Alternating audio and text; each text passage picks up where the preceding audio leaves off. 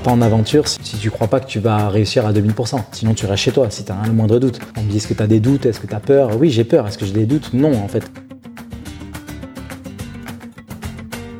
pas quelqu'un qui ressent les émotions comme une personne normale. C'est-à-dire que moi, la notion du danger, la notion de la peur, je dois travailler avec en fait. Donc je dois contrôler mes émotions. Donc dans un quotidien, je contrôle tout. C'est ce conditionnement qui va me permettre de survivre, de pas me laisser submerger si je suis en difficulté et où ma vie est en danger. Je cherche la merde, ma vie est dans l'extrême, quel qu'elle soit. Donc en fait, c'est ou tout blanc ou tout noir, mais il n'y a pas de demi-mesure. Ce qui fait que bah, arriver là-bas, c'est normal qu'il m'arrive des choses comme ça, quoi. En fait, euh, je vois pas l'expédition d'ailleurs autrement que par l'introspection. Partir en expédition, c'est m'obliger à prendre le temps que j'arrive pas à prendre dans la vie tous les jours. Moi, j'ai passé ma vie euh, à survivre. Vivre normalement, je ne sais pas faire, c'est pratiquement la chose la plus difficile pour moi. J'ai deux boulots dans ma vie, je suis explorateur et le résistant, je suis père au foyer. Donc ça compte. Moi, j'ai été excessivement critiqué sur les réseaux, excessivement critiqué partout où j'ai fait des apparitions TV. Ah, le mec, il part 8 mois de l'année. Donc en fait, il s'en fout de ses gosses, quoi. Ben moi, je vois pas en quoi un père de famille qui fait 60 heures par semaine et qui veut pas s'occuper de ses enfants le week-end est meilleur que moi. Si t'as pas été confronté une fois dans ta vie à une situation vraiment dure, tu peux pas comprendre que tout le monde a un instinct de survie. Tout le monde veut vivre en fait. Hello et bienvenue dans Génération Flow, le podcast qui parle d'équilibre et de santé mentale. Je m'appelle Romy, je suis entrepreneuse nomade et future coach mental. Dans Génération Flow, j'interviewe des athlètes, des aventuriers et des entrepreneurs pour comprendre ce qui se passe vraiment dans leur vie, dans leur tête et aussi dans leur cœur. Je t'emmène avec moi explorer ce qui se passe sous la surface, la partie immergée de l'iceberg, car c'est là que se trouvent les meilleures leçons professionnelles et personnelles. Sans plus attendre, place à l'épisode. Salut Laurie Salut Ça va Ça va et toi? Ouais, on est en train de raconter à quel point ta vie était à 300 à l'heure. En ce moment, oui, effectivement, c'est un peu trépidant. On se retrouve à Paris, du coup. Toi, euh, raconte-moi un petit peu d'où tu es, comme si je ne savais pas qui tu es, ce que tu fais. Alors qu'on se connaît bien. Voilà. euh, alors moi, je suis natif de la région bordelaise. Euh, j'ai passé une partie de mon enfance euh, euh pas très loin dans ces eaux-là. Et puis avec le temps, j'ai pas mal voyagé. Aujourd'hui, je vis à Biarritz avec mes deux filles, donc une ville qui me correspond beaucoup plus. Et je monte à Paris assez régulièrement, environ une semaine, dix jours par mois pour, pour le travail. Ok, génial. Et du coup, est-ce que tu peux nous raconter ce que tu fais dans la vie et pourquoi est-ce qu'on t'interviewe aujourd'hui Alors, euh, mon métier à moi, c'est explorateur. Ça consiste à relever des défis sportifs, euh, la plupart du temps euh, en solitaire et extrême, dans des endroits les plus reculés du monde. Et donc là, finalement, mon métier me pousse à faire ou de la promo de documentaires, ou de la promo de, de Futur XP, ou ben, la promo de mon livre qui est sorti en septembre. Donc il y a beaucoup de choses qui se passent à Paris, que ce soit pour les partenaires, que ce soit les interviews, que ce soit la presse et tout ce qui s'ensuit. C'est vrai que bah, c'est un moment de vie très très chargé actuellement, euh, puisque ça fait plus de, de 11 mois que je travaille sur ma prochaine aventure. Et donc là, euh, je pars en février 2023 et c'est vrai que c'est une période de, qui est extrêmement, extrêmement chargée. Euh, pour revenir sur ton livre, Horizon Extrême, oui. est-ce que quand tu as commencé à faire des expéditions, ou peut-être que je sais même pas si à l'époque tu considérais ça comme des expéditions, mais tes aventures, tu avais une idée de l'ampleur que ça prendrait et de la place que ça prendrait dans ta vie aujourd'hui? Euh, j'ai envie de dire oui, j'ai envie de dire non, en fait, tout simplement parce que c'est vrai que quand entamé ce, ce, cette volonté de me, de me reconvertir, puisque euh, avant je travaillais euh, dans la construction de maisons, dans le bâtiment, et donc c'était un petit peu différent de ce que je fais aujourd'hui. J'ai toujours eu cette vocation et cette appétence pour la survie, notamment, puisque c'est de là que je suis issu plutôt. J'ai passé toute ma vie à survivre dans un climat personnel, climat familial, climat professionnel, et hum, ça m'a donné certaines capacités pas savoir où tu vas, ça, je pense que c'est normal, et pas savoir en fait l'ampleur que ça, ça prendrait dans ta vie, euh, bah, je pense que c'est normal de pas le savoir. Et à la fois, euh, c'était un petit peu aussi prévisible, et c'était c'était c'était une envie que j'avais d'emmener euh, cette cette aventure et, tout cet écosystème loin. Et donc moi, je suis extrêmement motivé et déterminé. Et c'est vrai que forcément, quand tu lâches rien dans un projet quel qu'il soit, en tout cas moi quand je lâche rien dans un projet quel qu'il soit, eh ben du coup ça porte ses fruits. Donc après, c'est toujours la barrière entre avoir un peu d'ego mal placé au départ, de dire je savais que je serais là, et finalement euh, dire que bah il y avait aucune direction qui, qui m'emmènerait là. Donc ouais non, je pense que hum, content, mais après euh, là après tout ce temps, euh, finalement c'est ce que les gens ne, ne, voient absolument pas, c'est que aujourd'hui, c'est juste la consécration euh, aux yeux d'un public. Mais moi, ça fait énormément de temps que je travaille, que j'ai appris beaucoup de choses tout seul, que je me suis mis en danger tout seul, que j'ai dû établir des records du monde, que j'ai dû faire un milliard de négociations. Et effectivement, aujourd'hui, ben, je produis un livre chez Hachette, je fais des documentaires, je fais des interviews, et c'est la partie un petit peu plus sympa, euh, consécration, visibilité et tout ça. Mais, euh, mais pour moi, c'est juste un chemin euh, et un résultat normal de tout ce que j'ai entrepris toutes ces années. Ouais, pour toi, ça n'a rien d'extraordinaire finalement, puisque c'est la consécration de, du travail que tu mènes depuis des années où, comme tu le dis, tu sais pas exactement où ça sera et où ça va t'amener, mais en tout cas, toi, tu as, un objectif, tu as une vision et tu fais en sorte d'y aller. Quoi. Exactement, en fait. Euh, euh, c'est cette vision, effectivement, et cette détermination qui, qui fait qu'aujourd'hui, c'est juste le résultat de, de, de, tout le travail qui a été fourni. Donc, euh, je l'apprécie, mais finalement, je le vois pas comme une personne euh, lambda, genre, c'est waouh. C'est vraiment plus. Euh, enfin, c'est arrivé, j'ai bossé dessus, quoi. Donc c'est pas tout à fait pareil. Ok. C'était quoi ta première euh, expédition, ta première aventure? Hum, Alors en fait, c'est vrai qu'il y a eu plein de paliers différents. Avant de partir à l'aventure, moi j'ai eu l'interdiction de quitter le territoire euh, jusqu'à mes 25 ans, ce qui a créé une envie de voyager, une carence affreuse de, de j'avais jamais pris l'avion à mes 25 ans. Et donc ma première aventure, qui n'était pas une expédition, qui était censée être un voyage en backpack, c'est très rapidement transformé en quelque chose d'ultra extrême. Et là, j'ai compris que euh, il n'y aurait pas en fait de demi-mesure dans cet univers-là. Et hum, j'ai compris que ça me faisait du bien, que c'était c'était quelque chose qui qui m'animait. Et puis j'ai décidé, euh, passer un certain temps, d'en faire mon, mon taf. Euh, et donc forcément, la première expé est lointaine, non préparée, mais ça reste un très bon souvenir. J'ai commencé à traverser un désert. J'ai un désert pieds nus. Et puis après, je me suis dit, bah, je vais en traverser un autre, je vais aller dans le Sahara, je vais tirer un chariot pendant un mois pour traverser une partie du Sahara. J'ai eu beaucoup de, de, de, de, de stages avec les commandos en Amazonie, donc euh, c'était pas toujours des expéditions proprement dites, mais c'était beaucoup d'apprentissage et la plupart euh, autodidactes. Et puis t'es arrivé de plus en plus avec le temps, l'argent, les sponsors, les partenaires, les, les, les équipementiers. Et de là, on a commencé à gravir les échelons jusqu'à se faire un nom, à établir des records du monde et me retrouver aujourd'hui à réussir à, lever euh, un demi-million pour partir à l'aventure euh, pour un projet euh, certainement pour l'instant le plus fou de, toute ma vie. Donc c'est comme n'importe quel boulot que tu entreprends, je pense. Euh, il y a une chronologie, euh, il y a un démarrage, il y a un début, et puis après, ben, on évolue et on devient meilleur un petit peu chaque jour. Tu disais que tu avais été euh, privé de sortie de territoire. Ouais. Tu peux nous raconter euh, ton histoire bah, mon histoire est terriblement longue, mais euh, mais en gros pour la faire euh, pour la faire un petit peu courte et synthétique, j'ai eu une enfance difficile. J'ai eu une enfance difficile notamment auprès de mon père euh, qui a été très violent. J'ai eu une enfance difficile auprès de ma mère qui qui a eu une emprise psychologique sur moi. Donc j'ai quitté le foyer familial, j'avais 17 ans.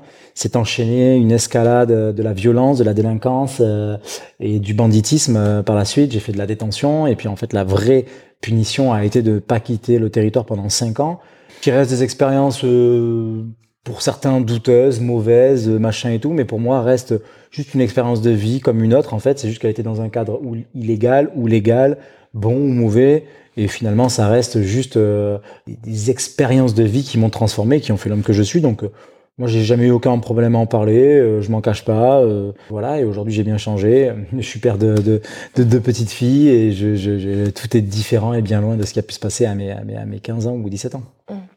Et du coup, ce que tu disais, c'est que cette euh, frustration peut-être de ne pas sortir euh, du territoire, au final, pour toi, c'était une enfreinte à ta liberté. C'est ça que tu avais envie de retrouver le plus fort. C'était, est-ce que c'était vraiment le fait d'aller voir d'autres pays ou c'était juste le fait de pouvoir le faire sans être bridé Bah, c'était les deux, je pense c'était que bah déjà j'avais vraiment envie de découvrir le monde. Hein. Quand on le connaît pas, c'est super dur, quoi. Donc, euh, euh, tu fais des projections euh, de ce que tu peux voir à la télé quand tu es enfant ou à travers les documents, les documentaires, les livres. Donc, du coup, tu as envie de voir le monde. Donc, moi, ça avait, ça m'avait donné envie de voir le monde. J'ai toujours eu envie de voyager. Et, et effectivement, c'était aussi une manière comme une autre pour moi de prendre une très très grosse revanche sur ma vie, sur là où m'a mené mon cursus et, et donc c'est ces deux choses mélangées qui m'ont poussé à, à, partir le plus loin possible, le plus longtemps possible. ce premier voyage qui s'est transformé en, aventure, c'était aux États-Unis, c'est ça C'était aux États-Unis, ouais. J'ai eu l'opportunité de la, de la raconter plein de fois euh, cette expérience parce que c'était très très border quoi. Je connaissais rien en voyage, je suis parti avec mon sac de 25 kilos, pieds nus, avec 500 balles en poche, et puis euh, je me suis perdu dans les Everglades, je me suis fait tirer dessus, je me suis fait piquer par un scorpion. Et en fait, euh, c'était assez fou, quoi. Mais tu cherchais la merde entre guillemets. Enfin, je veux dire, tu as l'impression ouais, de provoquer mais toujours, un peu ça ouais, toujours. J'ai été dans dans dans. c'est vraiment moi, la, la moi, chance, quoi. Ah non non. Non, non, moi je, je, je cherche la merde. Euh, je cherche la merde. Ma vie est dans l'extrême, quel qu'elle soit. Donc en fait, c'est ou tout blanc ou tout noir, mais il n'y a pas de demi-mesure. Ce qui fait que finalement, euh, bah, arriver là-bas, c'est normal qu'il m'arrive des choses comme ça, quoi. Euh, donc incroyablement bénéfique j'ai kiffé de fou et je me suis dit waouh en fait c'est c'est ouf le, voyage c'est ouf le backpack les rencontres euh, le mindset aussi euh, puisque ben on change de mentalité. Nous on a été éduqués dans un dans un cocon familial euh, euh, même s'il est propre à chacun et qui est très très différent de ce qui se fait à l'étranger.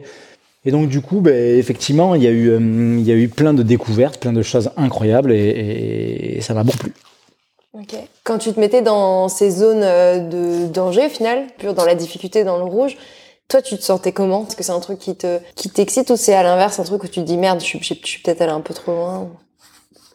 Non, non, moi ça m'excite très fort. Hein. Ok. Ça m'excite très fort. Euh, en fait, ce qui m'excite, c'est, dépasser les limites, euh, les limites personnelles, les limites euh, d'un cadre juridique, légal, euh, les limites du possible. En fait, c'est ça qui m'anime et c'est ce qui fait qu'aujourd'hui j'en ai fait mon métier. C'est que tout est cadré, qu'on monte des projets de plus en plus gros, de plus en plus fous.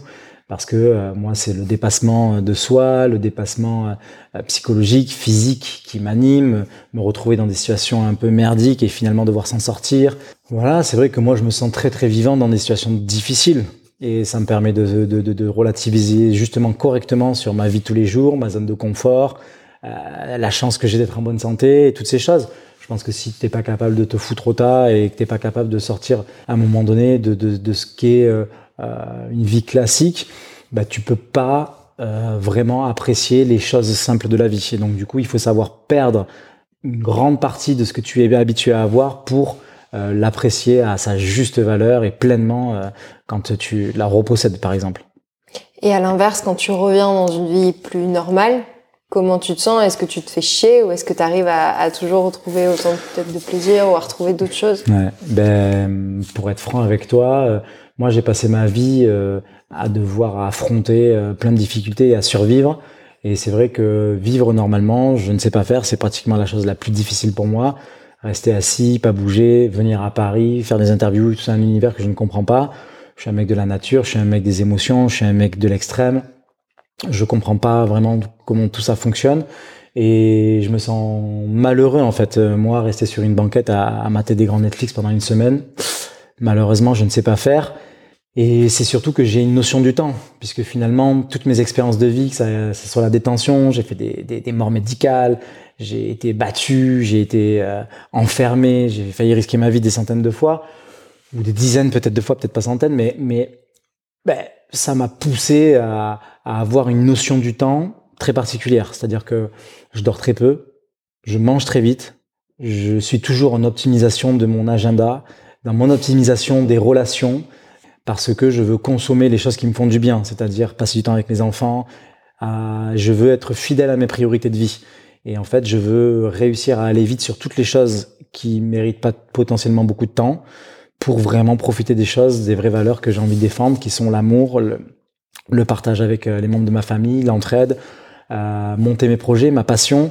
Et effectivement, euh, j'ai très peu de temps à accorder aux gens, en règle générale, très peu de temps à accorder, euh, qui plus à des, des, des, personnes qui aujourd'hui ou des sujets qui qui m'importent peu même contre de l'argent. Euh, donc, euh, si avant je l'avais déjà cette notion de temps, et eh bien aujourd'hui elle, elle, est omniprésente. Et c'est vrai que euh, toutes ces expériences de vie, de mort, de, de, problématiques m'ont amené à consommer la vie d'une manière différente. Par peur de pas en avoir assez de temps pour les choses qui ont de la valeur. Exactement. Et puis après, par peur de que le, le, le temps passe, tu sais. En fait, si tu fais un calcul et que tu dors 12 heures par nuit et que tu arrives à 60 ans, tu as potentiellement tout ce que la vie représente que tu dois imputer à ton emploi du temps, manger, euh, t'occuper, euh, de, de, de, travailler, ben, finalement, euh, sur 60 ans d'existence sur Terre, il, il t'en reste à peine 25, où tu as vraiment profité de la vie. Ça paraît un peu court quand même quand tu le mets comme ça. Euh, donc moi, ça m'angoisse, ça m'angoisse de me dire, déjà, est-ce que je vais arriver à 60 ans? Et si j'arrive à 60 ans, est-ce que finalement, j'aurais vécu que 25 ans? À profiter de ma vie. Le reste, je l'aurais passé à dormir, à manger, à aller au boulot et à faire des choses qui m'intéressent pas. Donc effectivement, ma notion du temps est différente. Et justement, à vouloir aller vite, t'as pas l'impression parfois de passer à côté de certaines choses? Certainement. Ça, je ne peux pas le dire puisque je, ne les découvre pas, mais j'essaie d'être attentif en fait aux propositions, attentif aux rencontres, attentif au temps que je vais réussir à donner, euh, aux relations que j'ai envie d'avoir et tout. Je suis quelqu'un d'assez méticuleux, assez réfléchi. J'ai beaucoup baroudé, beaucoup fait d'expériences de vie douteuses et tout. Et aujourd'hui, je suis très cadré. Je sais très bien là où je vais, comment j'ai envie d'y aller, avec qui j'ai envie d'y aller. Et je sais beaucoup de choses de moi que j'ai appris avec le temps. L'argent, j'en ai gagné beaucoup, c'est pas ce qui m'anime, par exemple. Aujourd'hui, ce qui m'anime, c'est autre chose.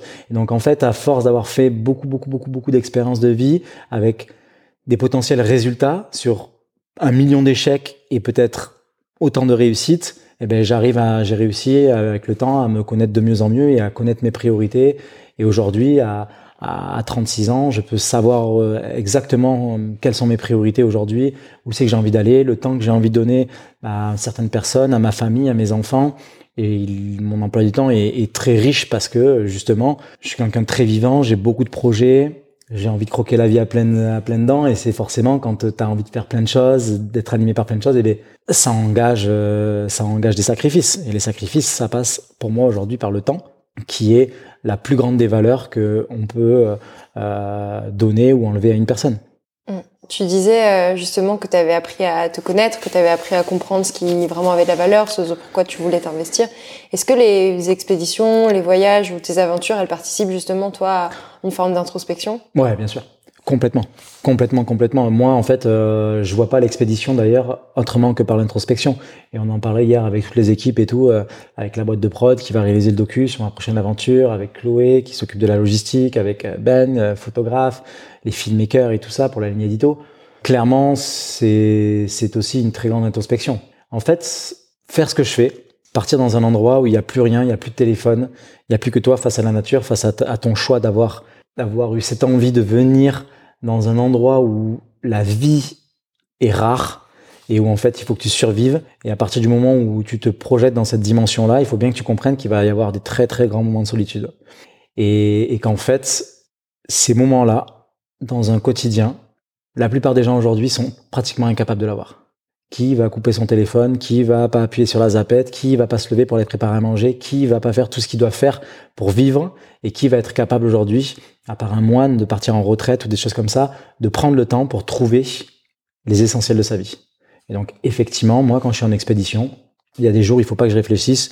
Il faut que je fasse 15 heures de ski nordique euh, par moins 50 ou moins 70 avec des tempêtes. Et le lendemain, c'est un peu plus calme. Et là, je peux me laisser aller en train de me dire qui me manque, euh, cette personne-là me manque, il faut que je contacte cette personne-là, c'est très important, ça compte pour moi.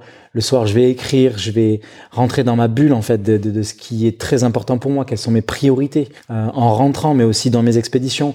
Et en fait, ça me permet continuellement de me recentrer sur les obligations et les choses qui, qui comptent le plus pour moi. C'est assez paradoxal du coup, tu dis qu'en fait tu, tu vois le temps comme un peu un, comme un essentiel et tu vas et tu vas aller très très vite dans la vie pour pas perdre de temps et en parallèle quand tu es dans tes expéditions où finalement c'est quand tu te retrouves toi avec toi seul t'as le temps euh, en fait, euh, si tu veux, quand tu dois fournir un, effort physique dans un exploit sportif euh, de 10-12 heures par jour et qu'il n'y a pas de conditions qui sont dégradées et qui te permettent de progresser correctement, t'en as du temps. Et moi, justement, en fait, partir en expédition, eh ben, effectivement, c'est m'obliger à prendre le temps que j'arrive pas à prendre dans la vie tous les jours.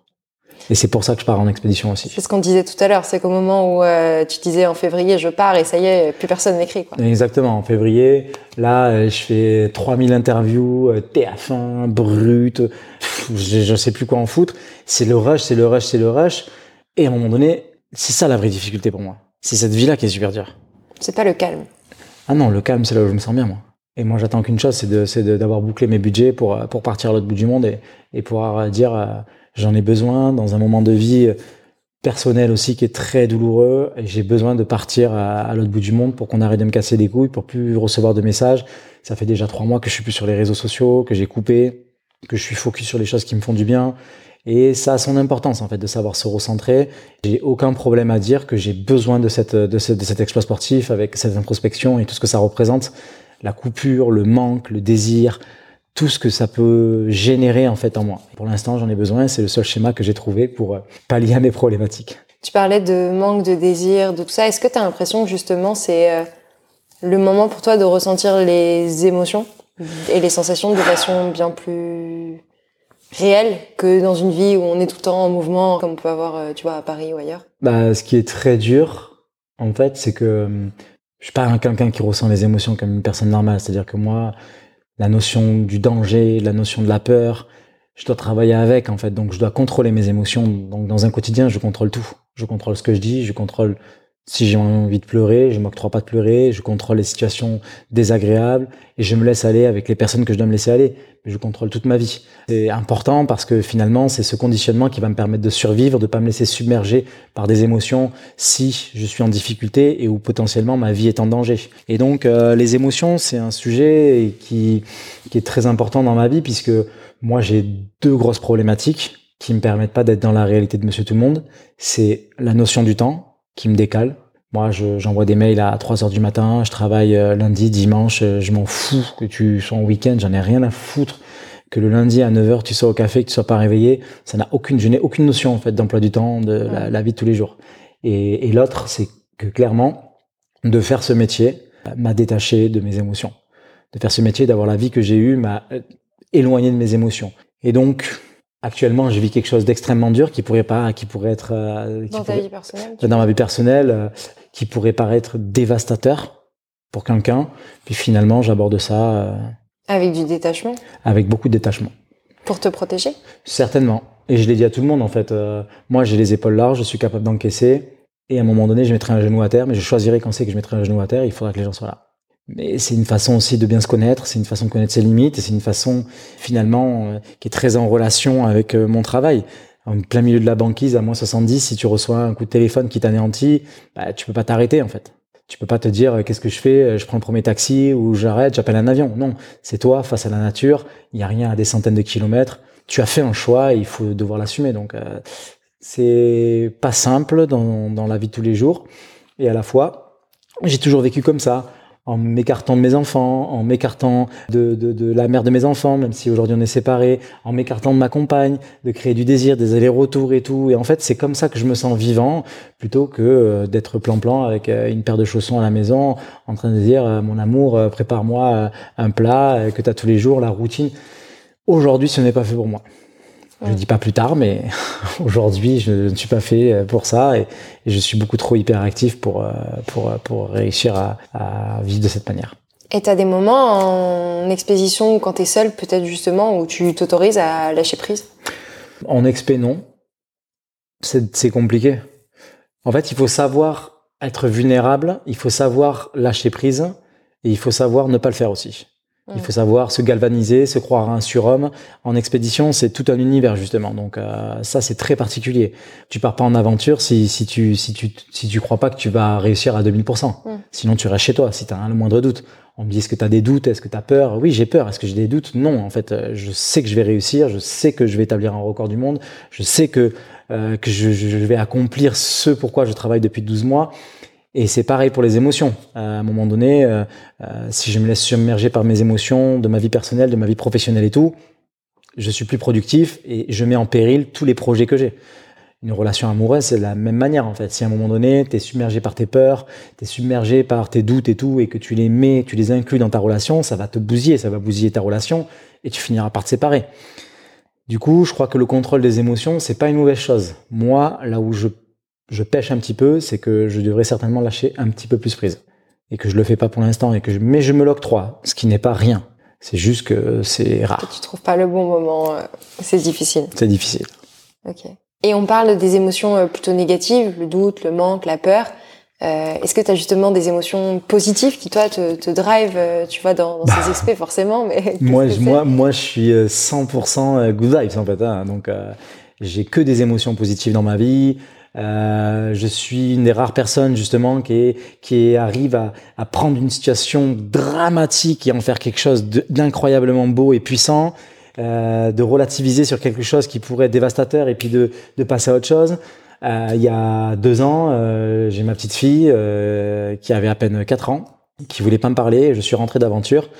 J'ai pas pu la toucher pendant 15 jours. Elle voulait pas que je la prenne dans les bras. C'était terrible. Et Parce qu'elle t'avait pas vu pendant trop longtemps. Certainement. De toute manière, en fait, elle a ses raisons. Moi, je, je comprends ça, donc il y a pas de problème. Et un soir, elle me dit, euh, papa, il faut que je te dise quelque chose.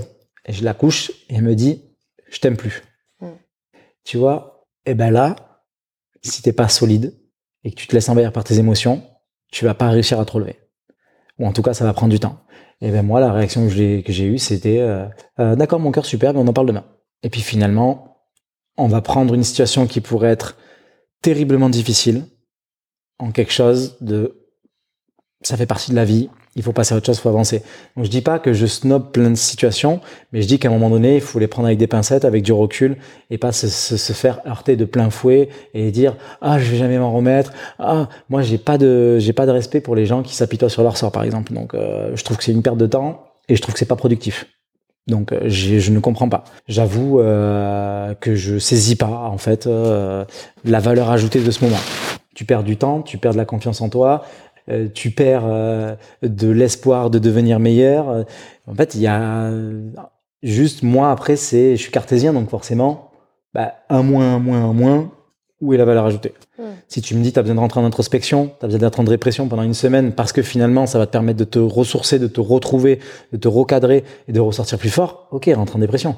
Mais prouve-moi que ça a une valeur ajoutée. Et donc du coup, euh, il y a beaucoup d'automatismes que j'ai dû à mon expérience de vie qui me permet d'être comme ça et qui me donne une, une, force euh, supplémentaire dans la vie de tous les jours et dans mes expéditions. Cette situation que tu décris euh, avec ta fille, comment est-ce que tu as fait? Est-ce que derrière, tu vois, toi, ça t'a fait un déclic? Bien sûr. Mais en fait, euh, si tu veux, à partir du moment... Moi, moi, je dis extrêmement souvent, il y a une chose qu'il faut comprendre, c'est que finalement, moi, je me considère comme la locomotive d'un de, de, long train. Dans tous ces wagons, tu as le business, la famille, l'argent et tout ce que la vie représente. Mais si tu donnes le mauvais kérosène à la locomotive du tête, c'est tout le train qui s'arrête. Donc, à un moment donné, j'ai fait des choix, je suis heureux dans mes choix, et c'est ce qui me permet d'assumer ce que ça représente auprès des gens que j'aime, notamment avec ma fille. Elle vient, elle me dit ça, elle est malheureuse, elle est triste, elle est en colère, elle a le droit. Et donc, comme je suis au clair avec tout ça, comment je vais l'appréhender, qu'est-ce que je vais faire, comment je vais devenir meilleur, Qu'est-ce que je vais mettre en œuvre la prochaine fois? Est-ce que je vais la faire venir en expédition avec moi? Je vais lui faire découvrir les dauphins, les baleines Est-ce que je vais la faire voyager? J'ai fait ce choix. Il est difficile. Comme un mec qui part en mission euh, pour l'armée, comme un président de la République, comme des gens qui ont fait des choix de vie où il y a une vie dans l'extrême. À un moment donné, ça a son lot de difficultés et il faut être solide psychologiquement. Et effectivement, on est envahi par des émotions qui sont pas les, nôtres notamment les miennes, et je dois les gérer. Ça me demande un travail supplémentaire. Moi, ça me pose pas de problème de devoir travailler sur moi, faire des efforts, devenir encore mieux de jour en jour et encore meilleur pour plaire à mes filles, pour pas couper le cordon, qui est essentiel pour moi. Moi, j'ai deux boulots dans ma vie, je suis explorateur et le résultat, je suis père au foyer. Je ne fais rien d'autre. Donc ça compte. Et c'est important de trouver en fait une, une place pour chaque chose sans les dévaloriser, en leur donnant leur importance et finalement en essayant de transmettre ta vision de la vie, transmettre ta vision, par exemple, de l'éducation. Moi, j'ai été excessivement critiqué sur les réseaux, excessivement critiqué en interview, excessivement critiqué partout où j'ai fait des apparitions TV. Ah, le mec, il part huit mois de l'année. D'accord, en fait, donc en fait, il s'en fout de ses gosses, quoi. Donc c'est un père, euh, c'est bah, une merde, quoi. Mais moi, je vois pas en quoi un père de famille qui se couche avant ses enfants, qui fait 60 heures par semaine et qui veut pas s'occuper de ses enfants le week-end, est meilleur que moi. C'est juste que je sors d'un cadre et qui finalement, il faut enfoncer les portes, il faut casser les, codes, euh, changer les mœurs. Et ça, euh, moi, ça me pose pas de problème. Et tu parlais de, de la fameuse locomotive de tête et du kérosène que tu mets dedans. Toi, ton kérosène, est-ce que tu l'identifies justement à cette liberté, cette soif d'adrénaline? Et finalement, sans ça, est-ce que tu serais euh, une meilleure personne? Est-ce que tu serais finalement un bon père? Est-ce que tu serais heureux? Alors, il y a deux, deux choses que, sur lesquelles je peux te répondre. La première, c'est que finalement, je vais te dire ce que, ce que représente l'aventure pour moi. L'aventure, ça représente l'entrepreneuriat, ça représente le sport, ça représente la nature, ça représente les valeurs que j'aime, le dépassement de soi, euh, ça représente l'adrénaline, ça représente beaucoup de choses que j'ai mis longtemps à chercher. Et donc, je les ai trouvées. Aujourd'hui, je sais que j'ai besoin de ces choses-là dans ma vie. C'est ton fuel. C'est mon fuel, c'est mon kéro. L'aventure, c'est mon fuel. Et l'autre chose que je peux te dire, c'est que j'en ai rien à branler des suppositions et de la projection de ben, si j'avais fait ça, qu'est-ce que j'aurais pu faire? J'ai pas le temps pour ça. J'ai pas le temps pour te dire ben, si j'avais pas l'aventure, je serais cette personne-là. C'est de l'hypothétique et l'hypothétique n'a aucune valeur ajoutée dans une projection de vie, si ce n'est je veux acheter une maison, ça va me mener là, et effectivement c'est un projet. Mais de l'hypothétique sur savoir, en fait, c'est de la recherche psychologique qui finalement, philosophique et psychologique, qui finalement peut te poser des gros problèmes et qui peut te perdre, qui peut te faire douter, parce que en fait, si j'avais fait ci, eh ben je serais pas comme ça. Si j'avais fait ça, un mec, meuf, fais tes actions, vas-y, va à fond, fais tes erreurs, rebondis et basta. Si si si, euh, on n'a pas le time, tu sais. Et euh, tous ces sacrifices, certains notamment la famille, peut-être les relations, peut-être euh, la santé, tu vois, si tu dis que tu dors peu, est-ce que tu es fatigué? Ouais. Il y a aucun moment, pour l'instant, dans, dans, tes années de vie où tu t'es dit, euh, là j'arrête, stop, c'est trop, je peux pas... Arrêter quoi? D'être en quête du bonheur? Non. En fait, moi je m'arrêterai pas je m'arrêterai pas. Euh, ma quête personnelle du bonheur, elle est, elle est, elle est extrêmement importante. Et c'est cette quête-là qui me permet d'être et un meilleur père, et un meilleur frère, et un meilleur fils, et un meilleur entrepreneur, et un meilleur ami. C'est parce que, en fait, finalement, je suis dans ma quête, je fais des recherches, et je peux pas m'arrêter aujourd'hui. C'est juste que l'aventure est au service de ma quête, et que pour l'instant, dans ma vie actuelle, c'est par ça que ça passe. Demain, ça sera autre chose. Ça se trouve, je ferai du cinéma, ça se trouve, je ferai autre chose. Et ma quête euh, dans l'introspection sera différente. Mais elle a toujours pour but et vocation euh, de, d'être encore plus heureux ou d'avoir plus de temps, de me recentrer, de trouver les choses. Donc, oui, ça a un coût, mais en même temps, euh, finalement, c'est de la recherche. C'est, si tu veux, avant d'explorer le monde, il faut s'explorer soi-même. Mais avant de s'explorer soi-même, il faut, faut faire des expériences. Et il n'y a pas de pot cassé s'il n'y a pas d'essai. Donc euh, finalement, il faut pouvoir oser, il faut pouvoir tenter, il faut pouvoir chuter, il faut pouvoir tomber, se relever, et ainsi de suite. Et oui, effectivement, ben, je dors peu en ce moment. Oui, euh, il y a des prises de risques. Oui, je peux me brouiller avec des gens de ma famille. Oui, je vois mes amis. Oui, plein de choses et tout mais je suis au clair, je suis heureux dans ce que j'entreprends, ça me remplit de bonheur euh, pour avoir aussi expérimenté par exemple d'autres vies avant, tu vois, la vie d'entrepreneur, à dormir au bureau euh, et à te pitcher le mec que j'étais avant aussi, puisque j'étais un mec qui faisait 80 heures par semaine et qui voyait pas mes enfants et c'est ce qui m'a fait réaliser finalement que c'était pas la vie que je voulais. Et c'est ces expériences-là en fait qui m'ont qui m'ont qui m'ont aidé à, à, te dire qu'aujourd'hui l'aventure englobe toutes ces choses et ça me rend vraiment profondément heureux. Ok, je voulais te poser une question euh, sur la notion d'échec. Ouais. Qu'est-ce qu'elle représente pour toi? L'échec, à la fois rien du tout. Elle n'existe pas. à la fois, ça n'existe pas, et à la fois tout. Parce que euh, je déteste l'échec. Je vis très très mal l'échec. Je suis un très grand compétiteur. Donc euh, être en échec pour moi c'est très dur. En échec euh, d'évolution personnelle, en échec financière, en échec de relations. Je travaille énormément sur moi pour ne jamais être en échec. Et à la fois, bah, je m'en branle. En fait, il faut, je pense, trouver un juste milieu entre l'échec qui paralyse et l'échec qui permet d'avancer. Moi, l'échec, je l'accepte à partir du moment où il est formateur, constructeur, euh, qui me permet d'évoluer. Et je l'accepte et je l'accueille sous une certaine forme. Euh, et puis parfois, ben, l'échec, il se présente à moi euh, d'une manière où ben, je l'ai pas décidé. Et là, c'est dur. Par exemple, le Covid, qui m'a anéanti mon expédition et qui me, qui me fait perdre 200 000 euros je suis pas du tout responsable et pourtant c'est un échec. Et donc en fait, euh, moi encore une fois, je vais passer par ce processus de euh, bah, quelle est la valeur ajoutée d'être dans l'échec et comment je vais réussir à optimiser euh, cette situation dans laquelle je suis pour en faire quelque chose de mieux. Donc l'échec est bien, est bon dans ma vie et j'ai fait bien plus d'échecs que de réussites.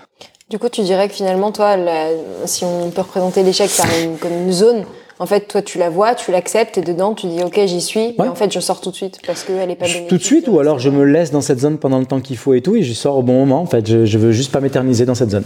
Est-ce que tu considères euh, peut-être la blessure comme une forme d'échec? Ouais. Toi qui es passé par là euh, Complètement. Plus, euh, récemment. Ouais. Qu'est-ce que ça te fait justement euh, d'être, tu vois, on parlait de ce moment où tu restes dans la zone d'échec. En l'occurrence, t'as pas le choix. Enfin, tu peux, tu peux plus galoper ou. Et oui, mais en fait, t'as resté dans la zone physique de l'échec physique physiquement. C'est-à-dire que ton corps t'impose de rester dans cette zone parce que finalement tu es en échec. Mais après, euh, est-ce que j'y suis resté psychologiquement? Non. Il y a eu ce moment de désarroi où je m'en suis voulu. Peut-être que j'étais pas assez préparé, peut-être que je suis pas assez engagé sportivement et tout. Et donc là, ça m'a mis dans l'échec à ce niveau-là. Mais j'en suis très rapidement sorti. Donc après, c'est juste un délai de temps que tu t'accordes en train de te dire mon corps était plus lent que mon cerveau, mais moi je suis déjà sorti. Et tu penses qu'en sortir le cerveau avant le corps justement aide ton corps à se remettre euh, Bien sûr. En fait, il faut savoir se galvaniser, il faut croire. C'est comme tout, en fait. Euh, il y a un milliard d'études au monde qui te montrent que euh, la loi de l'attraction, euh, je sais pas moi, le sutra du lotus, tout ce que tu veux et tout, les dans, dans plein de cultures différentes du monde et tout. En fait, le bon appelle le bon. Euh, et à un moment donné, c'est sûr que si t'es là en train de dire, ah, je suis qu'une pauvre merde, putain, je me suis blessé, je vais jamais me remettre et tout, ça va pas marcher. Je voulais revenir sur les sur tes expéditions, en tout cas toutes les explorations que tu fais. Comment est-ce que tu te fixes euh, des objectifs? Comment est-ce que tu arrives à choisir et te dire, OK, en fait, je vais faire ça? Euh, Elles ont été très progressives en fonction de mes besoins, de mes envies. Euh, les premières aventures, elles ont été euh, dessinées pour euh, me faire un nom, me faire connaître. donc ça, ça a été très important pour arriver là où j'en suis. Ensuite, j'ai voulu, je me suis dit, ouais, je suis fort dans ce domaine-là, je ne suis pas fort dans le polaire. Bah, du coup, j'ai envie d'y aller, ça m'attire. Et donc j'ai commencé à m'intéresser à un nouveau biotope et à, repartir de rien et à essayer de mener une action, deux, trois, et puis hum, trouver un équilibre.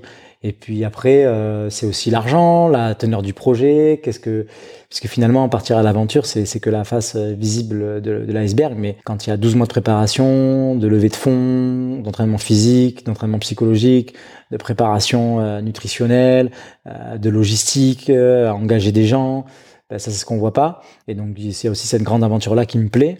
Et donc en fait, euh, je choisis mes, mes projets en fonction de mes envies, de mes besoins, et j'essaye d'évoluer, d'avoir des projets plus gros, plus engagés, plus euh, représentants des valeurs que j'ai envie euh, de défendre, et aussi euh, de réussir à, à, bien les documenter, à faire des choses qui me passionnent, et puis d'en faire quelque chose pour le mettre à contribution après. Moi, c'est cette enveloppe globale que j'aime. Et donc euh, c'est ça qui m'anime aujourd'hui, rencontrer des personnes, j'aime faire des interviews, j'aime euh, pouvoir faire des conférences pour euh, raconter comment ça s'est passé, aider les jeunes, parler de l'écologie, de ce qui s'est passé là-bas, de comment j'essaie de voyager avec une certaine responsabilité, de toutes ces choses en fait qui m'animent. Tu parlais d'environnement, tu es aussi finalement un grand passionné des grands espaces. Ouais. Qu'est-ce qui t'appelle dans, dans les grands espaces? La sérénité. Moi j'ai passé toute ma vie et une partie de mon enfance à vivre, à survivre, à, à me retrouver dans la merde, à, être contraint, de devoir subir euh, des obligations, à devoir respecter les règles, machin et tout. À un moment donné, je me suis dit, moi, non, ce qui m'anime le plus au monde, c'est là où on peut pas m'emmerder. C'est là où je suis seul, c'est là où je suis bien, où je me retrouve dans un désert, ou sur une banquise, ou sur un bateau. Je me sens vraiment, vraiment, vraiment ultimement à ma place. Est-ce que c'est aussi euh, quelque part le fait d'être face à des choses plus grandes que toi, plus impressionnantes que toi Certainement. Et puis, euh, en fait, c'est cette euh, valeur de la nature qui te rappelle aussi ta place dans le monde. Donc, moi, j'ai besoin aussi de savoir me situer, savoir que je suis que de passage, et j'ai besoin de pouvoir, en fait, pas me confronter, mais en tout cas me, me présenter à, à, certains environnements hostiles pour pour me dire, t'es pas le patron, n'oublie pas la chance que t'as le monde est beau, continue de, de, de voyager, euh, même si souvent c'est dans l'extrême, mais euh, reste à ta place. Tu pourrais nous donner un exemple d'expé mis en place justement? Tu parlais de, conscience écologique, de comment est-ce que tu fais pour limiter ton empreinte. Ben là, par exemple, sur la prochaine expédition, on a embauché une entreprise spécialisée dans l'empreinte dans, carbone et qui va nous aider à, à, à, trouver des solutions auprès des équipes de la logistique, euh, donc euh, on essaie de trouver plein de solutions en fait sur des moyens de locomotion. Moi, j'ai jamais prétendu être le premier de la classe euh, à ce niveau-là, mais par contre, je crois pas que être conscient de son empreinte carbone, c'est toute l'enveloppe de la problématique dans laquelle on est. Je crois qu'il y a beaucoup de choses qui se passent dans son quotidien, de comment on éduque ses enfants, de comment on va se nourrir aussi, comment on va traiter l'eau, comment on va traiter plein de problématiques du quotidien qui sont certainement bien plus importantes que finalement avoir un impact carbone euh, pendant une expédition. Ça y joue et on essaie de trouver des solutions. Néanmoins, je pense qu'on est 100 fois, 100 fois, 1000 fois plus polluant chez nous que euh, dans une expédition. Donc en fait, les vraies questions, elles sont dans plein de petites subtilités de comment je vais acheter un filtre à eau plutôt que d'acheter des bouteilles, comment je vais pas manger de viande euh, dans l'éducation et, de nutritionnelle de mes enfants, comment euh, je vais gérer mon eau en fait quand je vais à la douche, est-ce que je vais tirer la chasse dix fois par jour en fait et utiliser genre 5 litres ou 10 litres d'eau à chaque fois que je fais pipi, ou est-ce que finalement je vais aller pisser 15 fois d'affilée et même si ça sent pas super bon, ben, ben, ça se passe là, en fait. Ça se passe là plutôt que sur la banquise. Parce que la banquise, c'est juste le résultat des problèmes du quotidien. Mais clairement, je suis très attentif à ça et effectivement, bah, moi, je suis le premier sur la ligne de front à voir les dégâts que ça fait.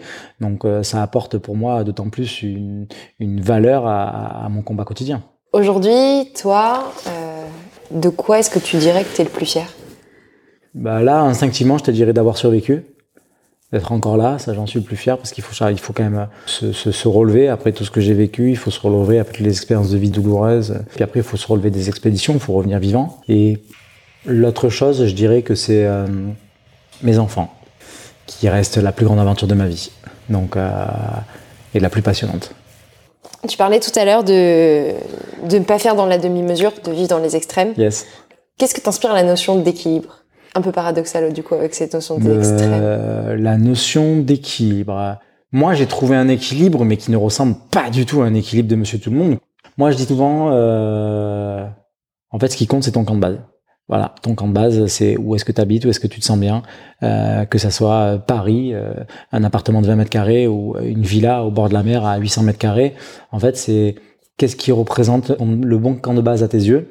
Et donc avoir un camp de base, c'est un équilibre. C'est-à-dire que c'est rentrer chez soi, rentrer dans un, dans un univers, dans un écosystème avec mes enfants, proche de l'école, Biarritz, là il n'y a pas beaucoup de gens qui viennent, euh, pouvoir aller surfer et tout. Et c'est ça euh, mon équilibre. Après, évidemment, c'est très ponctué puisque euh, je suis pas souvent chez moi et tout, mais néanmoins, le camp de base, c'est un endroit où on m'emmerde pas. Et puis où finalement, qui est quand même calme aussi. C'est très important. La plénitude et, et, moi avec mon problème de sommeil, euh, j'ai besoin d'un endroit où je, oui effectivement, je peux me ressourcer à ce niveau-là. Euh, Est-ce que euh, quand tu arrives sur une expé où c'est vraiment difficile, où tu pousses dans tes retranchements, t'es proche de ta limite, à quoi est-ce que tu penses? Au gros con que je suis de m'être foutu là. Ah ouais, en toute honnêteté, non, non, ben, les limites, en fait, elles sont là pour être dépassées. Donc, euh, souvent, je me sens à ma place, mais après, je pense à mes enfants, euh, je pense euh, aux choses auxquelles je dois m'accrocher pour me sortir d'une situation très bordélique ou galère. Après, je pense essentiellement à ma survie. Je crois que beaucoup de gens parlent de la mort, parlent de mais non, moi, je me laisserai partir, machin et tout. En fait, si t'as pas été confronté une fois dans ta vie à une situation vraiment dure, tu peux pas comprendre que tout le monde a un instinct de survie tout le monde veut vivre en fait. Donc dans cette situation-là, tu penses à rien du tout, tu veux juste survivre. N'importe quelle manière que ce soit, tu veux survivre et que ça s'arrête et te, te, te, et te mettre en sécurité, mettre en sécurité ta vie. Donc euh, moi, à un moment donné, si je me retrouve vraiment trop dans la galère, je pense plus à rien du tout et je veux juste survivre. Si tu avais un dernier mot à partager, peut-être une, une leçon, un conseil que tu donnerais aux gens qui nous écoutent? Ben, moi j'ai un dicton qui dit euh, l'amour l'emportera toujours. Euh, qui finalement est très significatif dans ma vie puisque je crois qu'à partir du moment où tu sais aimer euh, correctement et avec euh, beaucoup de bonnes intentions, tu peux te sortir de, de, de, de, toutes les situations les plus violentes de la vie, que ce soit familialement, amicalement, amoureusement ou même d'expérience comme je le fais. je crois que l'amour l'emportera toujours et il faut savoir assumer cette part-là qui est au fond de, chacun. Cette, cette émotion est plus forte que tout le reste. Merci beaucoup Lauré pour ces partages. Un plaisir. Si on peut euh, te suivre sur les réseaux, aller euh, se procurer ton, ton, livre qui est plein aussi euh, de récits mais aussi de très belles images. Oui. Ouais, ouais, j'ai essayé de faire un livre assez simple pour les grands et les petits. C'était la vocation du bouquin, donc il y a beaucoup d'images parce que j'avais envie que les gens puissent se projeter sur dans l'univers dans lequel on évolue, et à la fois des petits tips, des infos que j'aurais aimé avoir moi quand j'ai commencé, ben moi, on peut me retrouver essentiellement sur euh, sur Instagram, euh, Louri Explorer, et après ben, LinkedIn, YouTube, les schémas classiques, et puis le plus gros moteur de recherche, hein, Google. Hein, tu mets mon nom en général, t'es pas déçu, donc donc voilà, sans prétention aucune, mais c'est vrai qu'on partage plein de, de, de bonnes vibes. Et ça fait partie du, du rôle d'aventurier. Aussi, ça fait partie de l'aventurier 2.0. Exactement. Et surtout qu'il y a plein, plein, plein de magnifiques actus qui vont arriver. que ce soit les docus qui sortent, que ce soit les gros interviews, l'expé, enfin les choses qui me passionnent le plus. Voilà, avant que je parte en février, il se passe énormément de choses, donc ça va être vraiment incroyable. On va suivre ça de très près. Merci beaucoup. Merci à toi. À bientôt. Hello à nouveau, merci d'avoir écouté l'épisode jusqu'au bout. Si tu veux soutenir Génération Flow, la meilleure chose à faire, c'est de laisser 5 petites étoiles sur Spotify ou Apple Podcast, ou bien simplement en parler autour de toi, ça m'aidera beaucoup. On se retrouve pour le prochain épisode, à très vite